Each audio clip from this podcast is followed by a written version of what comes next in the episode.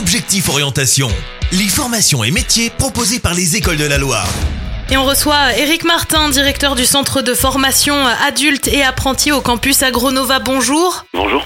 En quelques mots, le campus Agronova, c'est quoi Alors, le campus Agronova, c'est un établissement d'enseignement agricole, mais qui n'enseigne pas que pour préparer au métier d'agriculture, puisqu'aujourd'hui, nous formons aussi au métier d'agroéquipement, du commerce, de la distribution et de l'agroalimentaire. Alors justement, vous parliez de plusieurs types de formations en fait. Oui, aujourd'hui, on essaie de répondre aux, aux besoins euh, professionnels du territoire, et donc pour cela, on a une carte de formation qui va du CAP à la licence. On propose des bacs pro dans l'ensemble des secteurs euh, que j'avais évoqués, l'agroéquipement, le commerce, la distribution et l'agroalimentaire. Et on a dans la poursuite d'études avec ces cinq métiers évoqués, des BTS et une licence sur chaque métier. Et à noter à la rentrée 2023, deux nouveaux BTS, un BTS management commercial opérationnel qui est d'éducation nationale, soit c'est le BTS MCO, et un BTS NDRC, BTS négociation et digitalisation de la relation client, qui viennent étoffer notre filière commerce en BTS.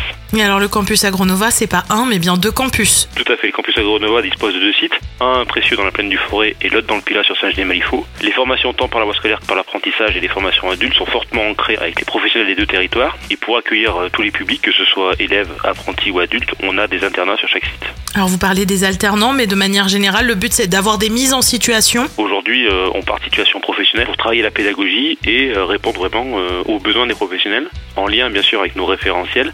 Mais l'idée c'est d'accompagner euh, nos jeunes au plus proche et d'avoir un accompagnement euh, pédagogique, je dirais, euh, de tous les jours, mais aussi renforcé après la Covid-19 pour aider les jeunes à croire en leur projet professionnel dans une pédagogie de projet comme euh, journée avec le professionnel, favoriser la mobilité nationale et internationale, individualiser les parcours, faire de l'intégration et accompagner les jeunes dans le temps scolaire et hors temps scolaire, euh, notamment aussi à l'internat. Et on mise notamment sur le concret, les guider dans tout ce qui est installation, ce genre de choses. On s'appuie sur nos deux exploitations agricoles et au fur et à mesure euh, que les jeunes évoluent et s'élèvent dans leur niveau de formation, on les accompagne pour réussir leur installation lorsqu'ils souhaitent reprendre soit une exploitation dans leur famille, soit une exploitation en leur cadre familial. Merci Eric Martin d'avoir pris le temps de nous répondre. Merci à vous. Retrouvez tous les replays d'Objectif Orientation sur activeradio.com.